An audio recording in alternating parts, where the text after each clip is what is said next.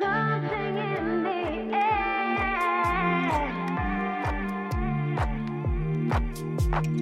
know you want me.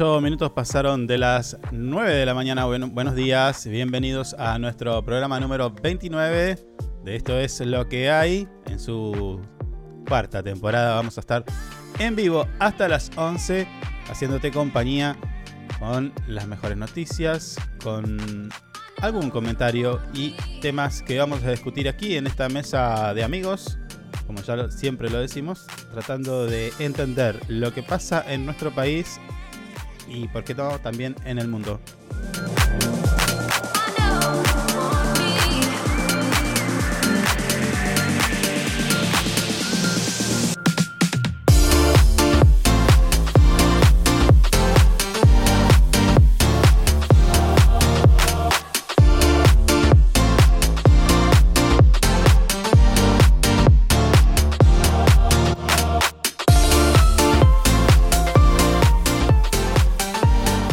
Bien, como te decía, estamos en vivo a través de nuestras redes sociales, Facebook, YouTube, Twitter y además en simultáneo a través de nuestra plataforma digital info24radio.com. Allí podés escuchar durante todo el día la mejor música y por supuesto en la mañana de todos los días, de lunes a viernes, estamos nosotros para hacerte compañía. Mi nombre es Carlos y voy a presentar a quien estaba hace nada más que unos instantes a las patadas con todo el tipo de equipos, con la antena arrancaba cables y demás. Porque no le andaba no sé qué cosa. Pero bueno, ya está en sus cabales y lo voy a presentar. Javi, buen día. ¿Cómo le va? ¿Cómo anda? Qué cosa loca. En el último minuto tiene que complicarse algo siempre. Y uno siempre tiene ya un llega un momento que, Algo tenemos que pagar en esta, en esta, en esta vida. No, estamos pagando vidas anteriores. estamos en vida, en, vida, dije. Sí, también estamos eh, todavía gozando de buena salud y vida. Eh, pero te decía, estamos en vivo también en simultáneo a través de la señal de radioanhit.com. Los amigos que se suman a esta transmisión y a quienes les mandamos un saludo. alta alta mm, audiencia tiene la Radio Hip con unos hits de puta madre diría un gallego. Ah, mire usted. Qué señor. le clavó. Y bueno. Eh, en realidad el eslogan de la radio de Radio Hit es donde suenan todos tus hits, pero yo le puse donde suenan los hits de puta madre.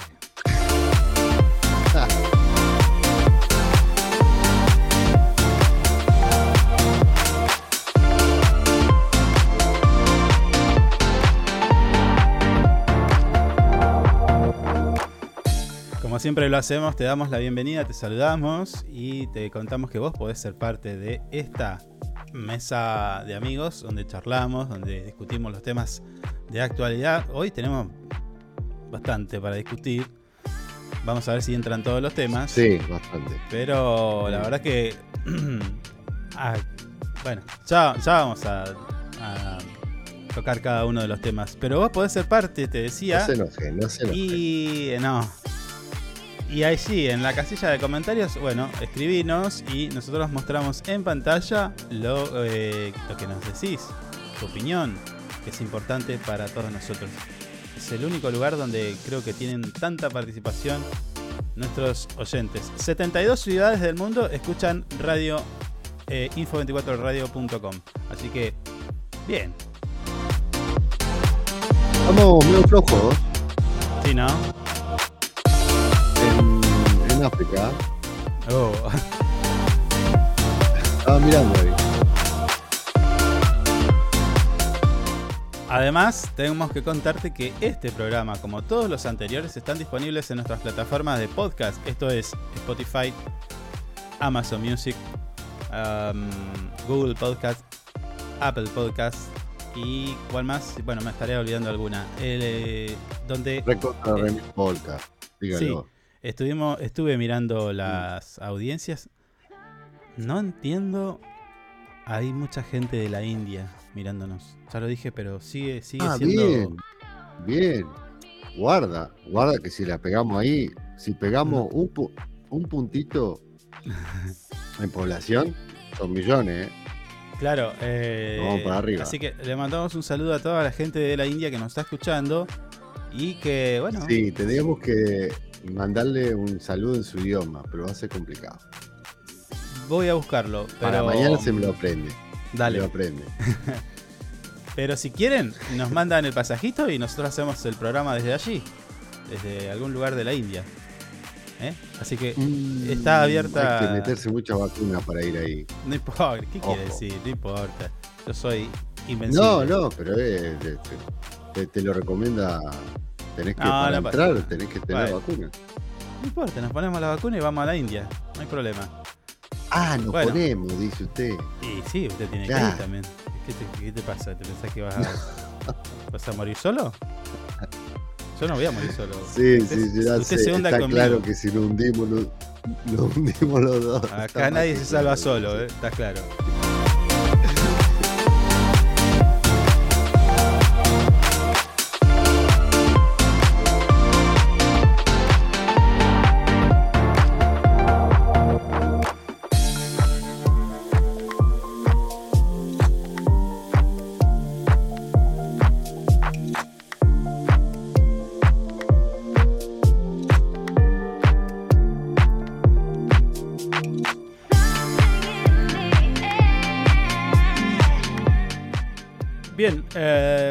Desde la ciudad de Río Gallegos es donde estamos transmitiendo. Te cuento que la temperatura actual es de 4 grados y se prevé una máxima de 11 grados. La presión en este momento 1016 hectopascales, visibilidad 10 kilómetros, humedad del 82%, viento del sector mm, noreste a 31 kilómetros en la hora y la sensación térmica, señora, amigo, amiga, un grado bajo cero. Está No anuncio Por el momento, a ver, ya te digo, para que saco el dedo afuera de la ventana. No, Pará, pero dígamelo del programa. No veo nada que ver. No. Lo que sí sé es que hoy eh, va a haber muchísimo, muchísimo viento. O sea, es todo viento. Está húmedo para con. Estar Así re que- entonces. Hágale. Fije, fije bien su boina, esa de Peaky Blinders que usa, Sí, sí. porque se le va a volar en cualquier momento. Y el que no salió, si tiene ropa de lana, póngasela porque va a haber frío. Está fresquito. Mm, sí. Escuchá, Mm. eh, hoy, miércoles 10 de mayo. ¿Qué tenemos? Hoy tengo que saludar Sí. a los actores y las actrices. Porque se celebra el Día Nacional. fácil. Nacional. Nacional Del actor y la actriz. instituida por ley 24171. Que en 1992 se estableció tengo que el homenaje se lleve ah, a cabo eh, los segundos lunes de mayo. O sea, el segundo lunes de mayo Mire es el día del actor Sí. y la actriz. ¿Mm? Bueno, feliz día. Podría- podría Ah, ser un- amigo. Pará, podría ser Un un día nuestro igual. Para nosotros acá actuamos bastante igual. Oh, sí, no sabe cuánto. Sí, sí, no, no, pero no, corresponde a los actores. Corresponde a los actores. Bueno, listo. Yo tengo, a ver, ¿qué tengo interesante? Ah, mire, esto, esto me pareció interesante. En 1933, la guerra del Chaco. Paraguay le declara la guerra a Bolivia por la, por la posesión de territorios disputados por el Chaco Boreal. La guerra duró tres años y dejó alrededor de 90.000 muertos. Eh, Montón. mira. Sí. Bueno, como este programa es internacional, Después tenemos que tengo- saludar a las madres, porque en México es el Día de las Madres. Ah, mire Digo. usted. Feliz día a las mamis mexicanas. Qué cosa loca eso. ¿Por qué no hay un día de la madre universal y listo? Ya está. Eh, no tengo idea. No tengo idea. Ah, y hoy en 1987, eh, Napoli, comandado por el gran astro argentino Diego Armando Maradona. Oh, ¿querés tocar esa? Pará, pará, pará. Mirá dónde te Eh, metiste, ah, mirá dónde te metiste. ¿Por qué? Hablando de Napoli, ¿Por viste qué? que Sí. hace nada, un par de días ganó su, Mm. tercer escudeto. Mal no recuerdo. ¿Está bien Sí, lo que digo? sí. ¿Y qué, qué pasó? sí, fue Maradona. el- la semana pasada. Sí. Mm. En ningún lado del No, mundo. no sé qué pasó. En ningún lado del mundo Sí. se lo festeja a Maradona como en el Napoli. ¿No? No, es todo Nápoles, es todo y la Maradona, pregunta Nápoles, polémica para usted es: ¿Messi algún día llegará a eso? Eh, ¿Vio por, vio por qué la diferencia no, es bueno. que yo banco más a Maradona que a Messi? En ese sentido.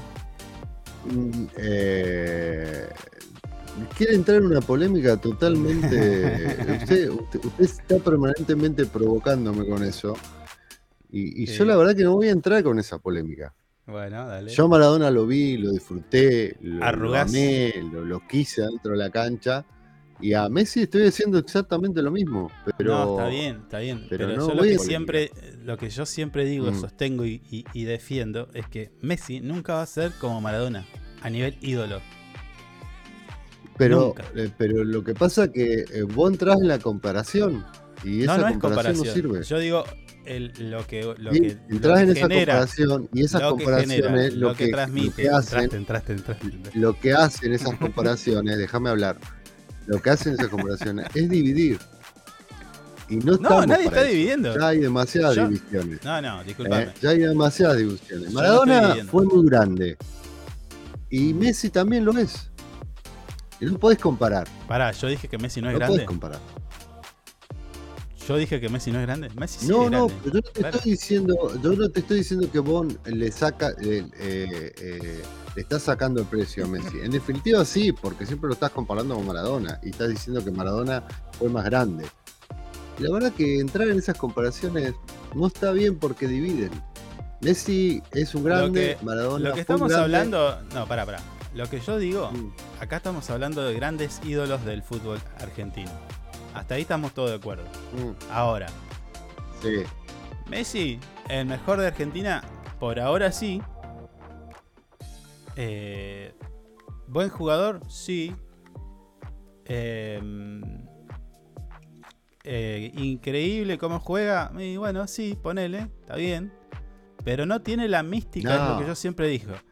Nunca Messi va a ser lo Mm. mismo porque no genera, no tiene la mística. Dolina dice, por ejemplo, eh, que es eso es lo que yo me pregunto siempre y bueno, voy buscando respuestas y explicaciones a esta, a esta, a esta- a esta cuestión. Porque y aunque vos no quieras, siempre va a Mm. haber una comparación, como se comparaba Maradona con Pelé, es lo, es lo mismo. Eh, siempre va a haber. Entonces, Sí. ¿por qué? ¿Por qué Messi no es igual que Maradona? Porque, no lo es. Porque Maradona Claro. tenía, me- tenía la, tiene la mística que no la va a tener nunca Messi. Pero, pero el punto, el punto, ¿sabes cuál es? El punto es que vos querés, capaz, inconscientemente, que Messi sea como Maradona. Y Messi no es Maradona, es Messi. Claro. ¿Entendés? No, no, está bien. Eso yo lo, No, lo no, entiendo. no, No, no, no. pará, lo No tiene nada que ver entiendo. una cosa con la otra. Lo entiendo Y es y está indiscutible todo lo de bien. Messi. Es indiscutible lo de Maradona igual. ¿Me entendés? Sí. Pero ponerlo en esos dos puntos, que porque ahora están los maradonianos, los, los, los, los, mesi- los mesianos. No, chicos, dejémonos joder, disfrutemos a Messi, que todavía lo tenemos. Como lo, Santa como lo Maradona. disfrutamos a Maradona, Cuando vos y listo, escuches ya eso. está. ¿Eh? Cuando escuches eso de Messi, hablamos. ¿De qué? Santa Maradona. Nah, nah, pero es, eh, la verdad que está todo bien lo que se dice Maradona y, y todos los que lo quieren, lo aman, y, y está todo bien igual, ¿entendés? No, no. Viste que, viste no que dijiste que no querías polémica entrar. quién es mejor. No querías entrar y entraste como caballo. No, bueno, bueno, pero a ver, a ver, a ver, si vos querés entrar en, en una polémica, ¿quién es mejor? ¿Quién ganó más? ¿Quién ganó más de los dos? No, no estoy diciendo eso. Yo no dije quién es el más ganador. No dije quién es el más ganador. ¿Entendés? Dije que Messi nunca va Obviamente a que el folclore de Maradona Messi no va a llegar a ser nunca lo que es Maradona. Eso dije. por, por el folclore de Maradona, más Ah, que bueno, nada, listo, pero, bueno. pero, pero, pero es indiscutible Messi igual, es indiscutible. Ya Es te lo expliqué. récord. Ya te lo expliqué. Maradona, ¿Entendés? Maradona llega a hacer eso por un montón de cuestiones. Pero lo que sobre pasa, todo lo la que mística, que, la mística ver, de Maradona. Déjame explicártelo ahora. no en términos de mío, resultados. amiguito mío, escúchame, cabecita loca, escúchame una cosa. Vos no me tenés que explicar nada de Maradona, porque yo lloré con Maradona en el 90, ¿entendés? Yo sé lo que es Maradona. Yo Porque lo hayas llorado te da- Maradona. Porque Yo hayas cuando- llorado, te da, eso te da más Yo- yo comprensión. cuando, cuando, cuando, no, no, porque es un sentimiento Maradona para mí. igual. Yo cuando, cuando obvio. estaban pateando el, para- el penal, los penales en la final, no le rezaba a Dios, le rezaba a Maradona y a mi viejo, que no está más conmigo, para que salgamos campeón del mundo. ¿Qué me vas a explicar de Maradona vos? No me podés explicar nada, ¿entendés? Yo lo valoro a Maradona y lo quiero y lo amo, pero también no puedo negar a Messi. Claro. Y claro, como los comparás vos. Los disfruto. Lo disfruté a Maradona y disfruto a Messi. no. Claro. Yo lo que te estoy diciendo y que sostengo siempre es que para analizar el fenómeno Maradona o fenómeno Messi, Mm. hay que ir por varios lados. No hay que ir solamente por lo que fue Maradona como persona, si Pero hizo, es tu si no hizo. vista, Caemos en la fácil. Es tu Ahora, punto de vista igual. ¿Cómo se No, construye? no, no caemos en la fácil. Sí, hay No ejemplos. caemos en la fácil. Otro día te voy a explicar, porque se nos está pasando, mirá, estamos robando 25 minutos ya. Eh, Sí, estamos Otro día te voy a explicar. Porque, explicar porque me planteo tu discusión y, me la- y- y te la voy a plantar siempre. cómo se, se construye la Porque vos- mística de un Mm. héroe. Sí, cómo, Nah, ¿Qué nah, condimentos tiene que cosa, tener una historia social, para que una persona vaya... Y sí, y sí, y sí, sí. pero estamos hablando. este- sí, Escuchamos un en poquito de cierta música. forma, igual. A ver, pará, pará. En cierta forma, déjame terminar con esto. Vos, desde un punto de vista, tenés razón igual. Y yo te entiendo lo que vos me querés plantear, pero yo también la tengo. ¿Entendés? Porque yo lo veo de otro punto de vista. Está bien, pero te, te, te Es moviliza. mucho más amplio lo te mío, en moviliza. Y si te moviliza es porque vos Obviamente. estás queriendo. ¿Cómo me vas a tocar a Messi? Bueno, yo no ¿Entendés? te estoy tocando a Messi. Messi, Y- y quédatelo. siendo- yo me quedo con y- la, mística y, No, no, el pero- ídolo que fue pero Maradona. Porque vos permanentemente lo querés comparar y no lo tenés que comparar. Tenés que disfrutarlo, nada más. Ese es- eso es todo. Sí, bueno, dale. ¿entendés? Escuchábamos un poquito de música y ya regresamos.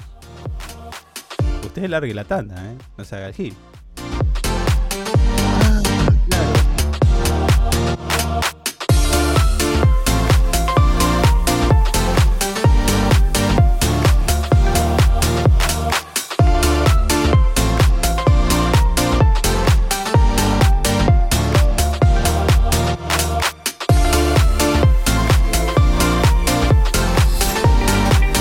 Sumate a ANGIP, Siempre estamos pensando en tus beneficios. Tu familia también es muy importante para nosotros. Te brindamos servicios propios y de terceros.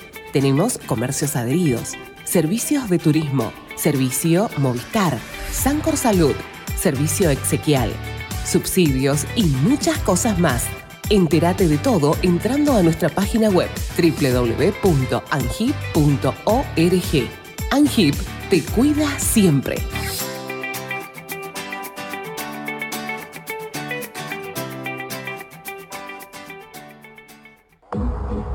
Usted puede cerrar un gran negocio sin tener que hacer una buena publicidad. El suyo. No espere más. Publicite con nosotros llamando al teléfono y WhatsApp 2966 271005. Tenemos planes para anunciantes que lo ayudarán a impulsar su producto o negocio. El mundo va rápido. Vos también.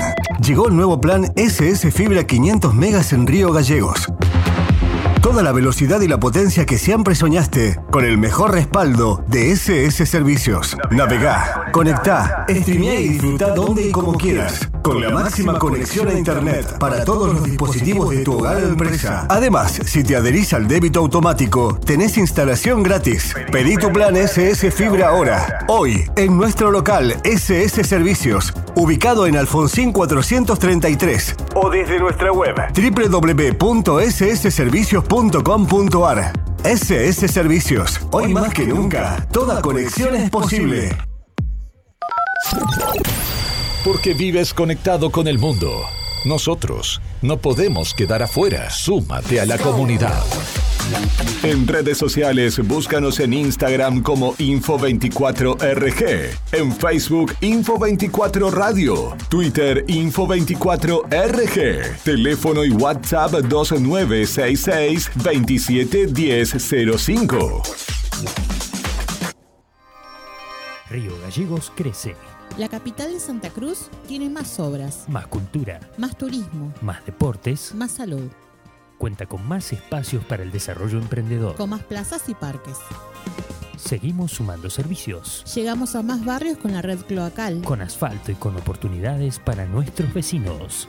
Mejoramos y extendimos los horarios de atención en centros de salud. Acercamos vacunación y atención médica a los barrios.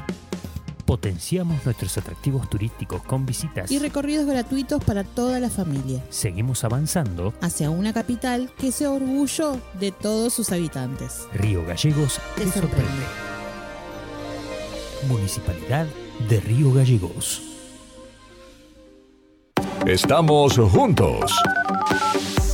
Conectados todo el tiempo. En redes sociales, búscanos en Instagram como Info24RG, en Facebook Info24 Radio, Twitter Info24RG, teléfono y WhatsApp 2966 271005.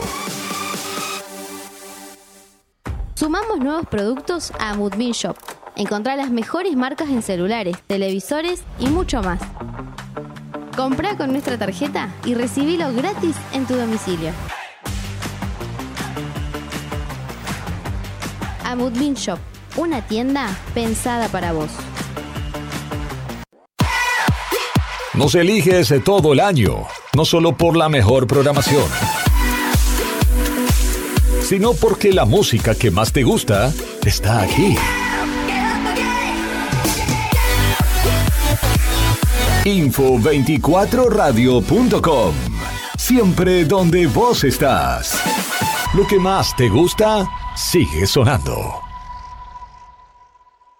Inside Computación, tienda online de productos como computadoras, notebooks, hardwares, celulares, cámaras fotográficas, cámaras de seguridad, TV LEDs y mucho más. Para consultas, anota este WhatsApp 2966 55 3366 o ingresa a www.insidecomputación.com.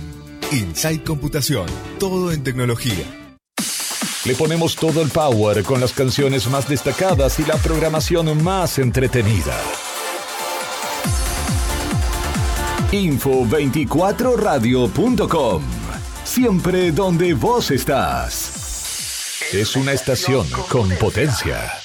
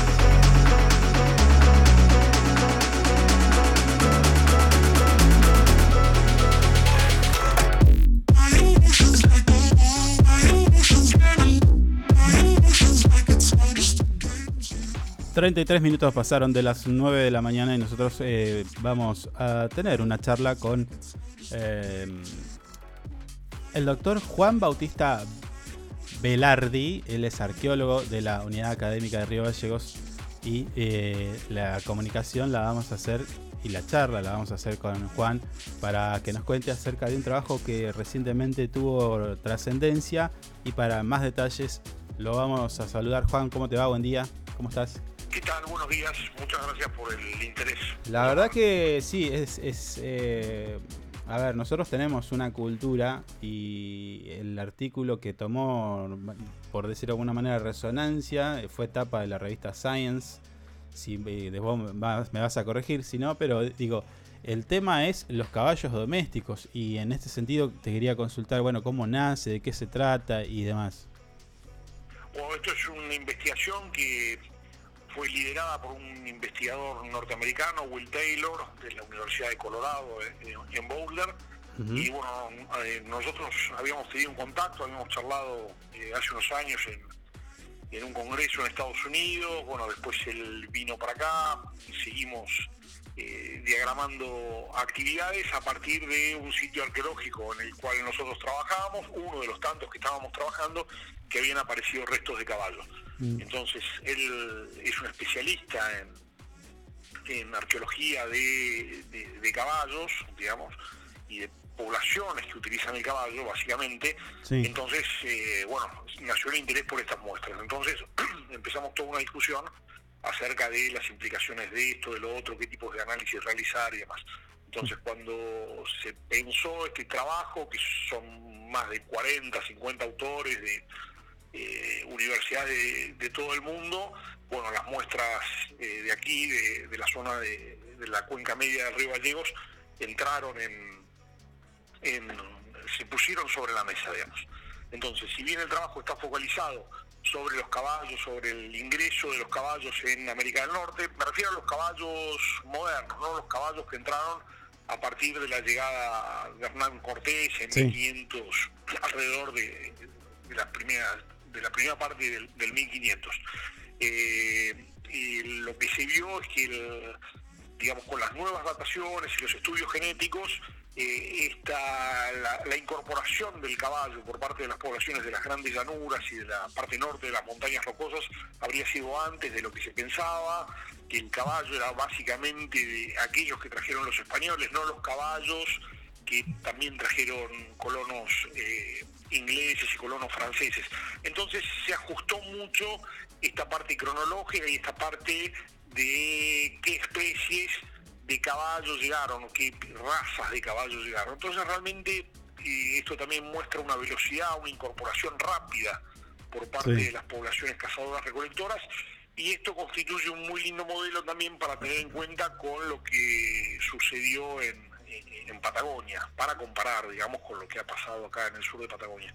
Entonces, de esa manera, eh, las muestras de aquí empezaron a, tuvieron de alguna manera eh, relevancia internacional al incorporarse de manera comparativa en este estudio tan grande.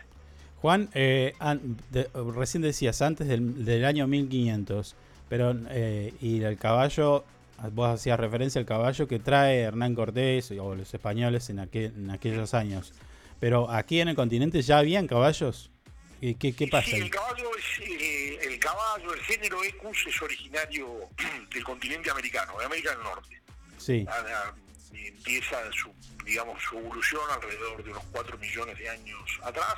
Mm. Eh, digamos, poblaciones humanas del sur de Patagonia eh, conocieron el caballo y utilizaron el caballo, pero un caballo que se extinguió hacia fines del Pleistoceno, esto es alrededor de 11.000 años, 10.000 años, ese caballo eh, se extinguió. Y digamos, es una de las pocas especies de lo que se llama megafauna, que en el sur de Patagonia puede tener, tendría evidencias o puede ser discutido en parte como cazado por las poblaciones, no solo, no solo carroñado por seres humanos.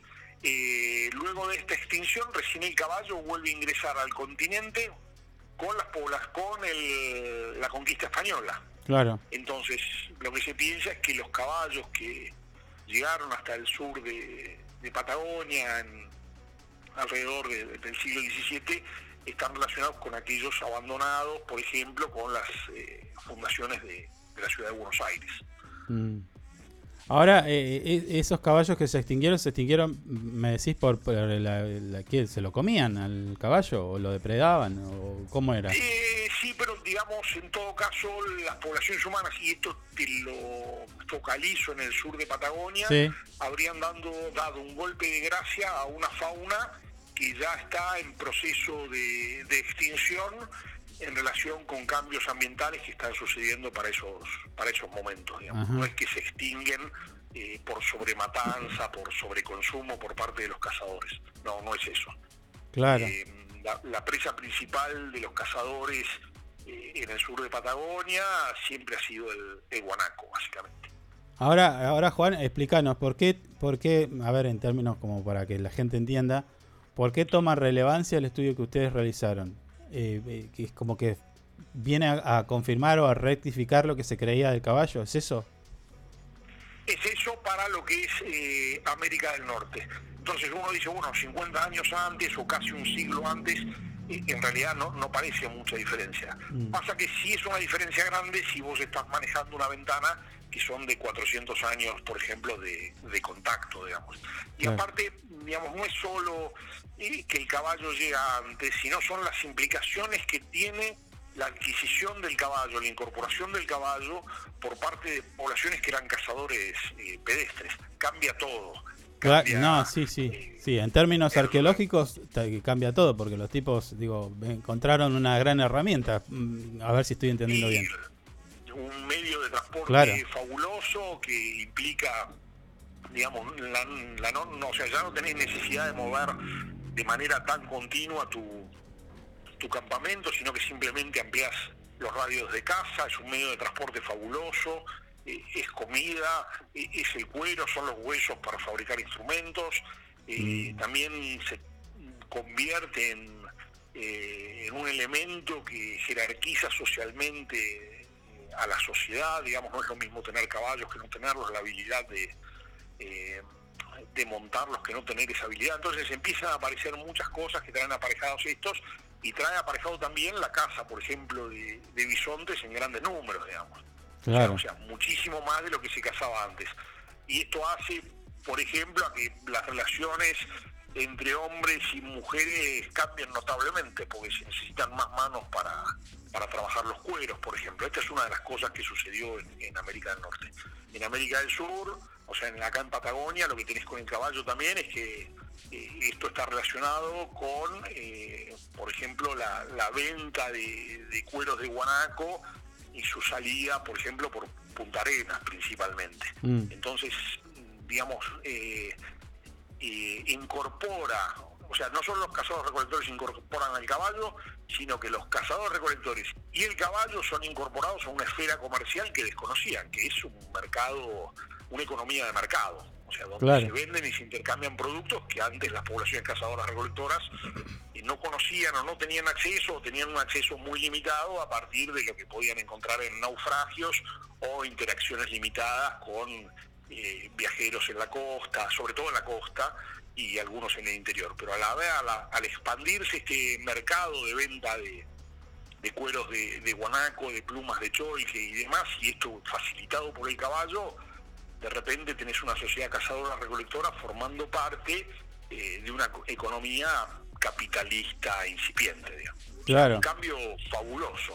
No, sí, a ver, eh, para algunos di- dirán, bueno, están hablando de caballo, pero digo, eh, es como que no se le da la importancia, o por ahí pasa, se nos pasa, pero el caballo, como vos decís, en aquellos años, eh, haciendo la historia, siempre ha tenido un rol eh, protagonista en la historia, no solamente como herramienta, como, como recurso, si querés, económico o de alimento, sino que ha acompañado al hombre durante los años. O sea, lo- a lo mismo que el perro. O sea, creo que esos dos son los animales que, Sí, sí, sí. que han acompañado al hombre en la historia. Sí, totalmente. O sea, Y tenemos a San Martín arriba de un caballo, digo. No, no, y si uno piensa en nuestra sociedad eh, actual, en, en el presente, el caballo está, eh, digamos, muy, está súper incluido, Claro. por decirlo de una manera así sencilla. Si vos pensás en, en lo que son los trabajos de campo, si bien ahora en muchas estancias hay motos, cuadriciclos y demás. Sí, el sí, caballo sí. sigue siendo básico y digamos el mantener el caballo con aperos elegantes, o sea, es un símbolo social dentro del campo, no es solamente una herramienta, o sea, eh, saber domar o no saber domar tiene eh, implicaciones para la gente de campo, fíjate que los festivales de doma llevan muchísima gente Mm. más allá de lo que de los que conocen acerca del caballo, digamos. O sea, es un espectáculo que para nosotros está eh, muy incorporado, digamos.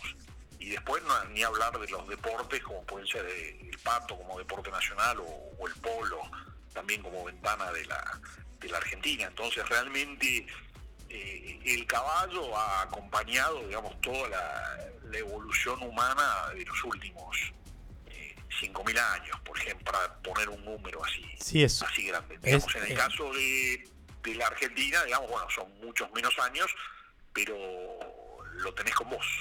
Claro, no, no, es un montón. Y pensaba, claro, porque, eh, a ver, hablamos del campo, hablamos de, de alguna algún rol que haya tenido el caballo en, en la historia del, del hombre, no solamente en el país, sino en el mundo. Eh, hay di- distintos eh, capítulos de la historia se han escrito con el caballo como protagonista, pero incluso en la vida moderna, digo, hay, hay gente que trabaja con un caballo, me refiero, no sé, tipo en Buenos Aires, tenés gente que tiene un caballo y lo usa para trabajar, o sea, es como difícil pensar eh, al hombre sin un caballo. No, no, por supuesto, y eso implica no solo las tareas de campo, al que usa el caballo, sino implica también al, al veterinario, implica también todo lo que es el comercio del caballo, Claro. las, eh, todos los, los requerimientos, digamos, la- las medicinas que requiere, el, el tipo de comidas que requiere, pasturas, o sea, es todo, todo, si uno empieza a ahondar un poquito, se te entra a abrir un abanico de diversidad de cosas que están relacionadas con el caballo, aún hoy, que es eh, impresionante. Y eso que vos ves, o sea, lo que yo te digo, el aún hoy, eh, tiene raíces que, que se remontan a cientos de años atrás, en el caso de, la Patagonia, y a miles de años atrás, si uno está hablando, por ejemplo, de Asia. Claro. Juan, ahora en lo personal, en lo personal, eh, ya dejando un poquito de costado este tema de los caballos y el trabajo que se está realizando, digo, en lo personal, ¿qué te pasa a vos cuando de repente sale eh, parte de tu trabajo en una revista tan reconocida de ciencia como es la revista Science? ¿Qué te pasa a vos como, como integrante de la unidad académica? Y Decime. una sorpresa enorme por las repercusiones que tuvo, pues la verdad es que yo no lo había pensado, esto fue porque una colega me dijo, che, pero esto avisa que está, porque si no esto me quedaba, digamos, dentro del informe de CONICET Claro. digamos, en la circulación con los colegas. Pero la verdad que ha tenido una repercusión enorme y me parece algo fabuloso también porque pone a la Universidad Nacional de la Patagonia Austral en- a la par, en, este caso, en esta publicación, con otras universidades muy reconocidas de- del mundo. Y, digamos, bien ganado está el espacio porque la universidad junto con el CONICET son quienes nos permiten realizar nuestros trabajos. Ahora también me vi sorprendido porque estos hallazgos de caballo, de sitios con caballo que hemos realizado nosotros, es una parte más del trabajo habitual, no es que estamos focalizados en esto, Claro. es algo que es una parte eh, de un proyecto más amplio que tenemos. Pasa que de repente esto al ser eh, incorporado dentro de una discusión de, de una escala continental, digamos, tomó otro otro cariz, pero sí, realmente una alegría enorme. Claro, eh, Juan, eh, a ver, eh, nosotros también nos pone muy contentos porque siempre tenemos eh, la impronta desde nuestro portal web info24rg.com de mostrar todo lo que son avances de la ciencia, trabajos y demás. Pero eh, destacar también esto, a veces nos sorprendemos por algún estudio, trabajo que se realiza en otros países y no en los nuestros. Digo, acá está un trabajo que, que ha tomado notoriedad y es nuestro. Entonces, eh, también valorar, ¿no? Eh, lo que se hace aquí. Totalmente. Y realizado desde la universidad nuestra, desde la universidad pública. Pública. Y también aprovecho para agradecerle a la gente de, de las estancias, de, de Alquinta, de Bellavista, eh, el señor Claudio Rival y el señor eh, Brian Alborsen, que nos permiten eh, trabajar en las estancias, digamos. O sea, porque esto, esto es fundamental. Claro. que la gente del campo eh, te brinda una mano bárbara, digamos. O sea, te ayuda, no, no, o sea, te permite circular por el campo, te facilita los trabajos. Sin ellos, digamos, se haría muy, muy, muy difícil, digamos. O sea, esta es la primera parte. Decir, bueno, tengo las preguntas, tengo los intereses de investigación, pero bueno, averiguemos si nos permiten hacer todo esto. Mm. Y ese permiso, digamos, más allá de que uno tenga los proyectos que brinda eh, el Estado o dineros que vienen de, de organizaciones privadas, de repente tenés eh, la gente de la estancia que te dice, sí, vengan, ningún problema, en qué los podemos ayudar, colaboramos con esto, colaboramos con otro, y eso es fantástico. Claro, claro. Juan, ahora el que está interesado, e- este artículo, esta información que vos estás compartiendo con nosotros, ¿esa está disponible en algún lado? ¿Podemos ingresar? Eh, que ¿Se va a hacer alguna... Y esto alguna... está disponible en la página de la revista Science y si no, bueno, te- si querés te mando el, el PDF del, eh, del trabajo por si a algún oyente le interesa lo, lo puedes eh, Bueno, circular. Bueno, no hay eh, ningún problema. con gusto, con gusto. Mandanos el PDF y nosotros eh, lo publicamos eh, en nuestras redes sociales o en nuestro portal web, ya con más detalle para aquellos que quieran ahondar en, en este tipo de, de material. Ahora, Juan, la, la invitación queda abierta porque siempre nos gusta hablar de, de todo tipo de cosas. En, en tu caso de arqueólogo, creo que en un mo- momento le pedí al productor que hablemos con un arqueólogo, pero de, una- de otras cuestiones. Así que queda abierta la invitación y bueno, eh, podés contar con nosotros para lo que necesites dar a conocer. No, listo. Te agradezco muchísimo de nuevo el interés y el haber llamado. Dale, Juan, un abrazo. Listo. Fenómeno. Un abrazo, che. Así pasaba el doctor Juan Bautista eh, Velardi, arqueólogo de la Unidad Académica de Río Gallegos, dándonos eh, detalles de este trabajo que tomó, eh, bueno, resonancia, trascendencia en, en todo lo que es el campo de la ciencia, pero además eh, la idea nuestra es mostrar qué es lo que se está haciendo y que a veces no valoramos o, o por simple desconocimiento de trabajos que se realizan en nuestras universidades públicas, no privadas, públicas. Eh, y este es un trabajo de los caballos que la verdad que uno a veces lo, lo deja pasar, pero el caballo ha tomado, siempre ha acompañado a la historia del hombre, ¿no? En muchos de los Ha sentidos. sido muy importante, sí. Hay películas de los caballos. Sí. Che, Hay no todo. miro más películas de animales porque lloro mucho. La suspendí en mi vida. Bueno. No, sí, eh, eh, a ver. Me cuesta pensar en el hombre sin el caballo. No, no, olvídese, es imposible. ¿No? Sí. No sé qué rol se le, se le encontrarán en, en un futuro, pero para mí falta un pedazo de historia, ¿eh? un pedazo de años. Sí, Que el caballo sí, diga, bueno, no usemos más el caballo. Por ejemplo, eh, lo que decía Juan, Mm. en el campo se usan motos y cuatris ahora.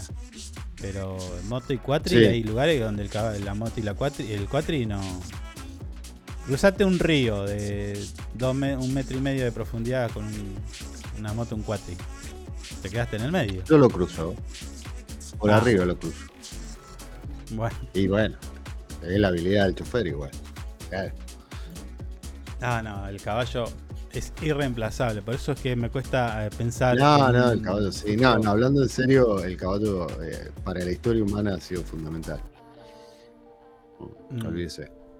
Es indiscutible. ¿Tenemos a alguien más a las 10? Estoy A las 10.30 volar, tenemos, señor. Le, le- le- le dije a las 10.30. Sí, bueno, pero yo tengo, viste, un problemita. Mm. Ya lo sabes. Qué bárbaro, ¿eh? Tiene Estoy varios, la- no solamente. Estoy viendo la tapa de la revista Science. Mm. Muy bueno. Muy bueno. Sí, sí. sí. Bueno, Sí. compartimos un poquito de música. Era necesario que esté este señor en este, en este espacio. Totalmente. Bueno, Mm. compartimos un poquito de música y a las. En... Bueno, ¿quieres largar la tanda antes de las 10?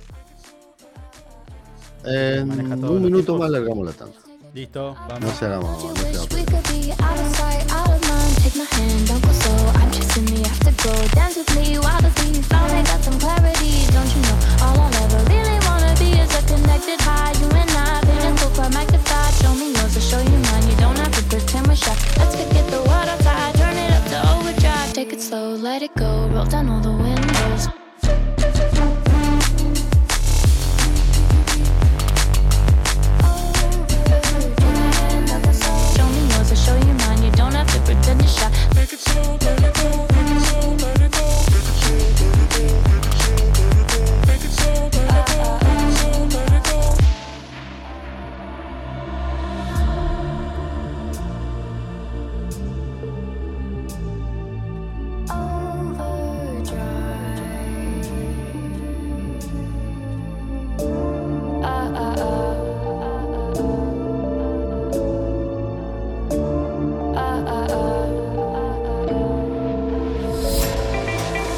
Sumate a Anhip.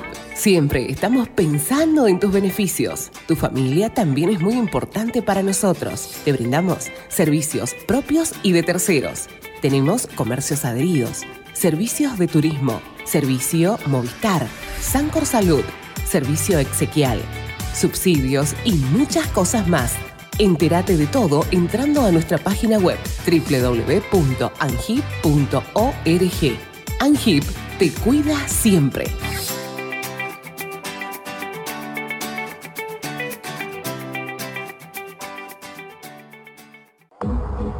Usted puede cerrar un gran negocio sin tener que hacer una buena publicidad. El suyo. No espere más. Publicite con nosotros llamando al teléfono y WhatsApp 2966 271005. Tenemos planes para anunciantes que lo ayudarán a impulsar su producto o negocio. El mundo va rápido. Vos también. Llegó el nuevo plan SS Fibra 500 megas en Río Gallegos. Toda la velocidad y la potencia que siempre soñaste con el mejor respaldo de SS Servicios. Navegá, conectá, streamea y disfruta donde y como quieras. Con la máxima conexión a Internet para todos los dispositivos de tu hogar o empresa. Además, si te adherís al débito automático, tenés instalación gratis. Pedí tu plan SS Fibra ahora. Hoy, en nuestro local SS Servicios, ubicado en Alfonsín 433. O desde nuestra web www.ssservicios.com.ar. SS Servicios. Hoy más que nunca, toda conexión es posible. Porque vives conectado con el mundo. Nosotros no podemos quedar afuera. Súmate a la comunidad. En redes sociales, búscanos en Instagram como Info24RG, en Facebook Info24 Radio, Twitter Info24RG, teléfono y WhatsApp 2966 271005. Río Gallegos crece. La capital de Santa Cruz tiene más obras, Más cultura, más turismo, más deportes, más salud, cuenta con más espacios para el desarrollo emprendedor. con más plazas y parques. Seguimos sumando servicios, Llegamos a más barrios con la red cloacal. con asfalto y con oportunidades para nuestros vecinos. Mejoramos y extendimos los horarios de atención en centros de salud. Acercamos vacunación y atención médica a los barrios. Potenciamos nuestros atractivos turísticos con visitas. Y recorridos gratuitos para toda la familia. Seguimos avanzando. Hacia una capital que sea orgullo de todos sus habitantes. Río Gallegos Te te sorprende. sorprende. Municipalidad de Río Gallegos. Estamos juntos. Conectados todo el tiempo. En redes sociales, búscanos en Instagram como Info24RG, en Facebook Info24 Radio, Twitter Info24RG, teléfono y WhatsApp 2966 271005. Sumamos nuevos productos a Moodbean Shop. Encontrá las mejores marcas en celulares, televisores y mucho más. Comprá con nuestra tarjeta y recibilo gratis en tu domicilio. A Moodbean Shop, una tienda pensada para vos. Nos eliges todo el año, no solo por la mejor programación, sino porque la música que más te gusta está aquí. Info24radio.com. Siempre donde vos estás. Lo que más te gusta sigue sonando. Insight Computación, tienda online de productos como computadoras, notebooks, hardwares, celulares, cámaras fotográficas, cámaras de seguridad, TV LEDs y mucho más. Para consultas, anota este WhatsApp 2966 55 3366 o ingresa a www.insightcomputacion.com. Insight Computación, todo en tecnología. Le ponemos todo el power con las canciones más destacadas y la programación más entretenida. Info24radio.com Siempre donde vos estás. Es una estación con potencia.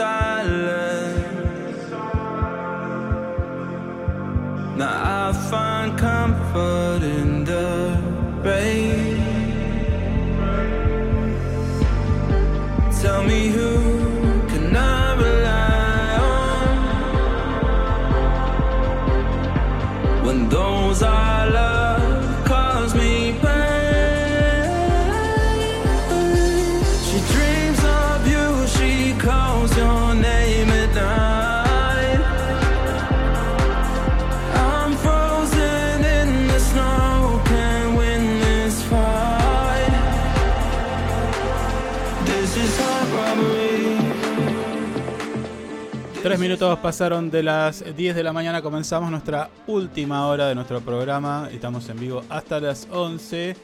Nuestro programa número 29 de nuestra cuarta temporada. Esto es lo que hay.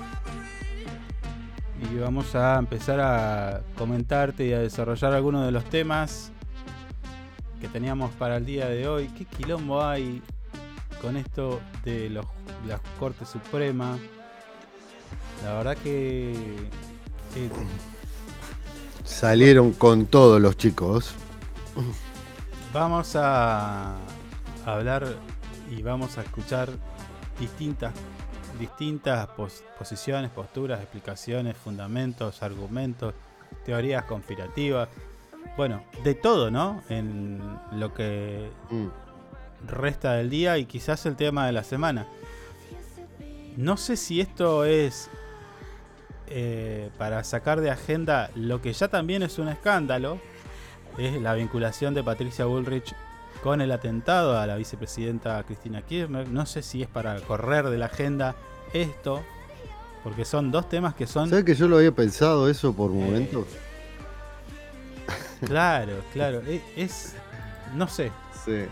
Pero en- en- si se, se tratara de eso, bueno, en, en ambos casos eh, la cuestión es gravísima porque para tapar un quilombo, que también hay otro que está todavía medio solapadito, pero que todavía está pasando y, es lo que tiene que ver con el juicio político que se está llevando a cabo la- en- en la Cámara de Diputados Mm. que ayer eh, Héctor Marchi estuvo nuevamente con los diputados, se armó un tole-tole impresionante eh, de acusaciones de un lado y del otro. Estuvo la diputada santacruceña Roxana Reyes también, que no era parte, no es parte de la comisión, pero ella fue en calidad de, no sé, supongo que debe tener las facultades. La primera, capaz. la primera vez que interviene y bueno, Mm.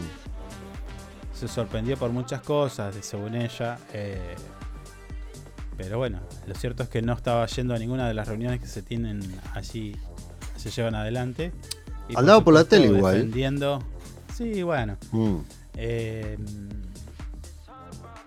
atacando quizás al testigo, al administrador de la, de la, de la corte, porque el muchacho, el hombre este contador, primero denunció apretes, irregularidades, todo muy trucho, todo muy trucho respecto a la obra social del Poder Judicial. Eh, calculá que, a ver, te doy un dato. En la administración no había contador. ¿Cómo que no había contado? No tenían contador. ¿Y quién hacía lo- Eh, no los sé, numeritos? qué sé yo. Este hombre se quejaba. no, acá no hay contador, querido. Dale, dale que va.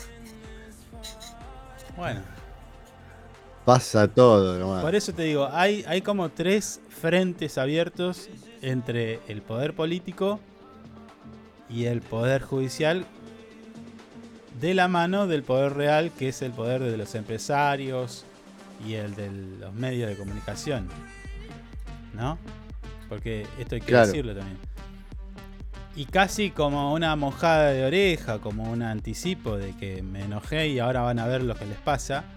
eh, Horacio Rosati, antes de que se conozca la decisión de la Corte Suprema de suspender el voto popular en dos provincias a tan solo unas, diría, horas de que se realizaran las elecciones. muy- tipo urnas muy listas, urnas ese. listas, boletas impresas y qué sé yo. Por una cuestión, a ver, eh, es una observación que se hace, una denuncia que alguien hizo en la provincia y que la debería haber dirimido la justicia de la provincia. Bueno, no. Se metieron ellos y dijeron, listo, no hay. No hay elecciones, listo. O sea, eh, tres jueces de la corte deciden si dos provincias eligen a sus representantes o no. A ellos no lo vota nadie. Mm. Nadie los vota. Pero sí deciden cuándo y cómo y de qué forma y tal. Eh, tres jueces que creo que a- a- hasta me animo a decir que ni conocen esas provincias. De vuelta se instala la, la discusión si si este sistema está bien, porque vuelvo a decir, tres personas que capaz que ni siquiera conocen la provincia deciden los destinos y cómo tienen que hacer las provincias. Mm. Desde Buenos Aires se digita ese tipo de cosas. Entonces es como Claro. un montón. ¿Me- me explico? Perdón, y la, eh, pero, pero las provincias no tienen Corte Suprema igual. Tienen tribunales y bueno, pero no sé qué pasó, no, no sé, no sé, no, no, la verdad que no. Hay como Estarán pinta- una estarán irregularidad pintados. con este, con este, con este fallo, ¿no? ¿Querés más? Legal, me parece. ¿Querés más? ¿Querés más? Sí. Horas antes en un programa de televisión. Por favor. En un programa de televisión, Eduardo Feynman anticipa de que este, este, esta decisión iba a ser tomada. Escuche esto porque es casi un chiste. Esta decisión iba a ser tomada producto de un llamado. Mm. Ah, bueno. El juez de la decisión corte. la tomó Clarín y se la trasladó al El juez de la corte. los jueces de la corte ya tenían la papeleta en su poder y la tenían pisadita, como dijo Sí. Feynman. La tenían pisada. Y luego de un llamado telefónico, esto no lo dijo C5N, ¿eh? esto salió en La Nación Más. O sea, el nivel de impunidad para este tipo de cosas es eh, único. Único y de una gravedad institucional infinita. El tipo reconoce de que tenían. eh, recordemos que esta gente te encuentra, sale a correr y de repente encuentran un pendrive con desgrabaciones Sí, sí, de. ¿Eh? Sí, O sea, sí. Todo muy así. Sí, cuadernos igual. Sí, bueno, bueno. Eh, Cuadernos al lado de un árbol, en un baúl de un lo, auto. lo tenían hace un unos cartelito, días. léeme. Sí. Usame. Eh, lo tenían hace Soy unos una días prueba. Y producto de este llamado telefónico se activa el operativo suspender las elecciones. ¿A dónde vamos a parar con estos tres eh, herejes? Porque ya, no, no sé, yo ya... No, son tres mafiosos, escúchame. Hay uno que se hizo el gil y no, no firmó, pero... Pero... A ver, ahora entiende por qué mi, mi, mi- la imagen que yo tengo, la, la percepción que yo tengo con el, el Servicio de Justicia de la Argentina, encabezada por estos tres. No, es lamentable. Es lamentable lo que está pasando. Y acá caen todos, ¿eh? Acá en esta volteada caen todos. El problema es que eh, la justicia tampoco se está eh, mo- movilizando de nivel en niveles tipo eh, internamente. Porque imagino yo que hay jueces que son más probos que estos tres o cuatro que tenemos en la corte. Claro, como, Quiero creer. Como, como diciendo, no, no somos parte de esta justicia. Exacto. Creemos en otra cosa. Claro. Claro, bueno, claro, Sí. Tampoco, tampoco la estamos viendo, ¿entendés? Entonces, bueno, ayer la Corte Suprema de. Justicia de la Nación suspendió las elecciones a gobernador y vicegobernador en dos provincias, en Tucumán y San Juan, eh, en modo de medida cautelar, faltando apenas, como ya dijimos, cinco días para los comicios electorales. ¿eh? Tucumán, so- cerca de 3 Mm. millones de personas que estaban listas para votar, para decidir quién los va a representar en los próximos cuatro años y estos tres energúmenos eh, decidieron no hacer, eh, suspenderlo. Con el agravante, si querés también, lo eh, discutámoslo, analicémoslo, con el agravante de que eh, Rosati estuvo, y esto ya es un nivel de cipayo vende patria, porque lo voy a decir así, no estoy enojado, lo estoy describiendo, ¿eh? Para nada. Eh, no, de verdad, de verdad te digo. O sea, si tuviera Está, está muy verborrágico en su, en su descripción. le- Bueno. le tengo que decir. Pero si fuera que si fuera que estuviera enojado, no me, no me paras más. Pero quiero decirte que Claro, claro. eh, antes de que se conociera todo esto, eh, Rosati se muestra como titula nuestro portal web, todopoderoso ante empresarios de Mm. Estados Unidos. O sea, Sí, sí, sí. eh, Mostrando un mensaje importante, ¿eh? También. Con una gestualidad y un lenguaje corporal inusitado también, porque casi te diría que, que, no sé, si le ponías más gente estaba en un acto político. Ponele dos banderas y, y Sí, qué sé yo, y, sí, y, eh, sí. dos banderines. Un par de cantitos y, y ya está. Exactamente, exactamente. Entonces, eh, allí, ante empresarios de Estados Unidos, el ANCHAM, la verdad que e- esto igual, yo no sé cómo existe en el territorio nacional que esta gente venga a, a decir, che, bueno, vengan acá a dar Y, explicaciones. pero viste, es con, el de tema del FMI, todo esto, esta, esta gente toda se ha reactivado. Olvídate. Bueno, Sí, Eh, olvídate. Aunque, aunque sea lamentable, va a ser así. Va a ser así. Anda acostumbrándote. ¿eh? Lo, Lamentablemente ahí- es así. Ahí lo voy a dejar en pantalla. Ahí está, Rosati moviendo los hilos del país. Linda etapa. ¿eh? Todo quiero, quiero felicitar a Info que están a full. Uy, se corre. No, ahí la, ahí la vol- la- ahí la voy a volver a poner. Eh, Linda etapa. a ver, para que quiero comentarte esto. Sobre todo también me llamó la atención este hombre que se autovotó para el Consejo de la Magistratura, también hay que decirlo.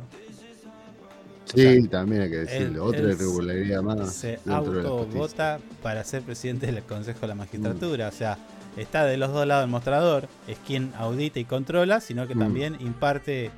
Se metió en temas de legislativos, ¿recuerda? También se metieron en Sí, temas sí, sí, legislativos diciendo no, ustedes no pueden dividir un bloque. Bueno, una cosa. eh, al menos Prácticamente, prácticamente el discurso de ayer está haciendo política este señor. Olvídese. Y hay otra cosa, hablando, pura. hablando, hablando, un Mm. juez de la corte hablando de la política monetaria, si se emite o no se emite, si Ah, también esto, se dedicó a la economía, sí, sí. O sea, eh, no sé si tendríamos que decirle presidente Rosati. En, e- en, en esto. Ahora sí, ya, en este momento. Creo que es el Yo presidente. calculo que después del discurso de Rosati, todos le dijeron en voz alta, le pertenezco, señor. Que estaban ahí. En ese mismo acto, en Ancham, donde políticos, empresarios y bueno, y la justicia también fue a, re- a- a arrodillarse y decir, como usted dice, le pertenezco. Estuvo Patricia Bullrich. También estuvo Patricia Bullrich. ¿Sabía? Y sí, y sí, cómo no va a estar.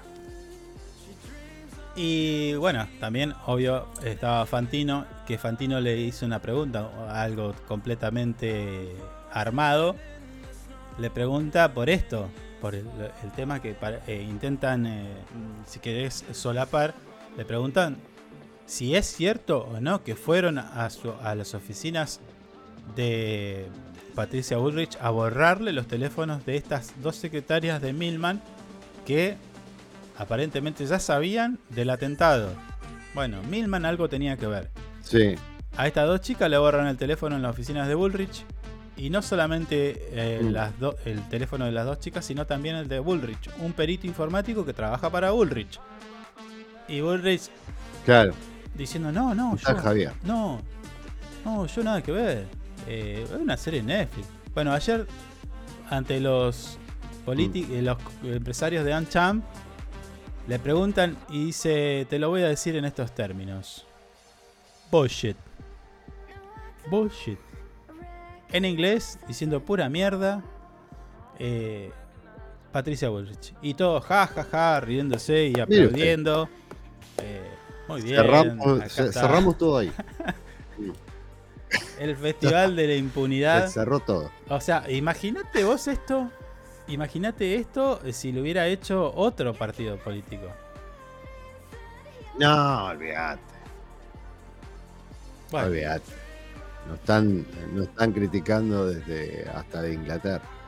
Bueno, de todas estas El cosas. San, el San, eh, el, el- el San hace una tapa con, Bueno, con esa declaración.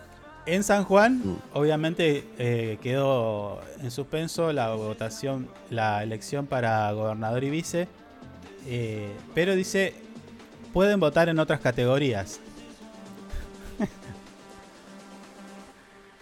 Ah, claro, el problema era Entonces- gobernador y vice, ¿no? Claro, bueno, entonces desde San Juan Uñac dice Mm. llamó a los sanjuaninos a concurrir masivamente a votar el domingo en las otras categorías. Y además agregó, voy a atacar lo dispuesto por la corte. Bueno, de este tipo de repercusiones hay a lo pavote. ¿Mm? La CGT expresó un enérgico repudio al fallo de la corte sobre las elecciones en Tucumán y San Mira la Juan. CGT. ¿Eh? ¿Qué más? A ver, ya te digo. Eduardo Valdés, esta corte da asco. ¿Eh?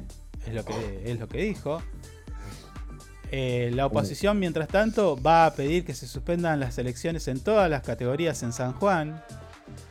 Imagínate que hay elecciones Claro. eh, eh, para adelante en los próximos meses, así que también, si quieren, suspendemos las... no, no votemos más. No vayamos más a elección. Listo, el que está ahora que quede, Claro. listo, y chao. Y le preguntamos a Rosati si quiere o no cambiar el, el Mm. intendente, el concejal, el gobernador, lo que quieras. Es eso. Claro, hacemos todo a dedo como en, en el 1920, el 1910. Sí, si no, vamos, eh, vamos y lo sacamos a tiros. lindas. ¿eh? Bueno, para- Claro, en la década del 30. repasando más repercusiones, la Roque eh, dice, hay desesperación en el fallo de la Corte y buscan evitar los triunfos del peronismo. Bueno, ya un poco más, más político. Mm. Eh, y así, repercusiones de todo tipo.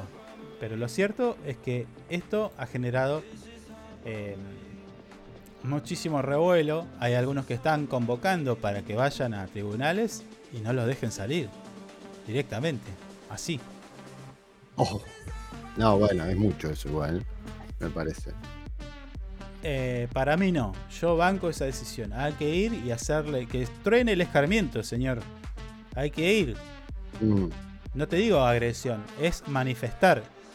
Que es, es un derecho. Ah, no, no, manifestar Bueno, sí, bueno, pero bueno, bueno, ya bueno. eh, eh, manifestar sí, de una manera Ahora, ahora te digo una, una cosa. manera Mañana vamos a tener un invitado especial. sí. Mañana vamos a tener un, un invitado Sí. especial que nos va a dar su punto de vista. Pero, a ver, me parece que hay una pasividad por parte de, de la política, de los otros sectores políticos, incitada también. O sea, está- están todos muy callados. Eh, no sé, la Mm. izquierda que fue tan combativa. eh, el peronismo que siempre sa- salió a la calle. Bueno, ahí están, guardaditos, atrás de un escritorio. Y hoy lo que hace falta es Sí. empezar a poner a los, a los muchachos en cada uno de sus lugares. Eh, me parece. Mm. Eh, sé. Quizás Bueno.